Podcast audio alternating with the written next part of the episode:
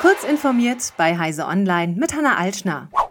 Google soll seine Marktmacht bei Suchmaschinen missbraucht haben. Diesen Vorwurf haben sowohl das US-Justizministerium als auch praktisch alle US-Staaten 2020 erhoben. Google stellt sein Suchmaschinenmonopol nicht in Abrede, wohl aber die Vorwürfe unrechtmäßiger Behinderung des Wettbewerbs. Nach jahrelangen Einsichtnahmen in Dokumente und diversen Gerichtsanträgen erreicht das Verfahren jetzt den Saal des Bundesbezirksgerichts im US-Hauptstadtbezirk District of Columbia.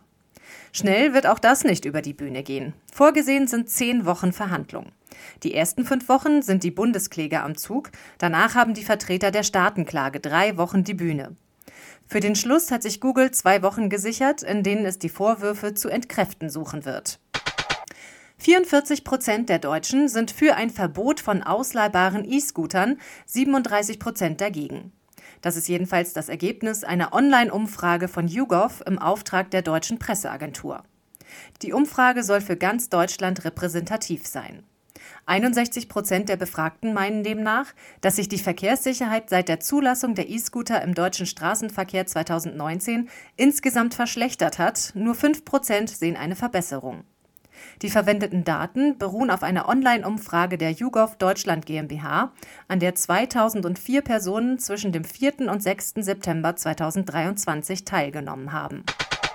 Mit Blue Sky kommt nun die dritte Twitter-Alternative auf mehr als eine Million Nutzer und Nutzerinnen.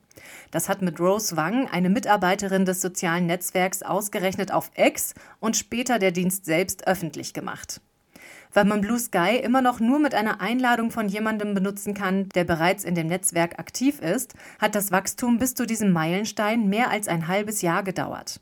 Bereits im Juli war die zugehörige App mehr als eine Million Mal heruntergeladen worden, aber weil nicht für jede Installation ein Einladungscode vorhanden war, wurde die Millionenmarke bei Nutzern erst jetzt überschritten, erklärt Wang. Der Entwickler von Unity will künftig jedes Mal bezahlt werden, wenn ein Spiel auf Basis der Engine und damit die Unity Runtime installiert wird. Das neue Bezahlmodell der US-Firma stößt in der Entwickler-Community auf massive Ablehnung. Die Studios fürchten sich vor steigenden Ausgaben und langfristige Auswirkungen auf den Spielemarkt. Grundsätzlich müssen Studios bei Unitys neuem Bezahlmodell nicht direkt an Unity zahlen. Erst wenn eine Stufe von 200.000 US-Dollar Umsatz und mindestens 200.000 Installationen erreicht wurde, werden für künftige Installationen ab dem 1. Januar Geld fällig, nämlich üblicherweise 20 Cent pro Installation, in kleineren Märkten 2 Cent pro Installation.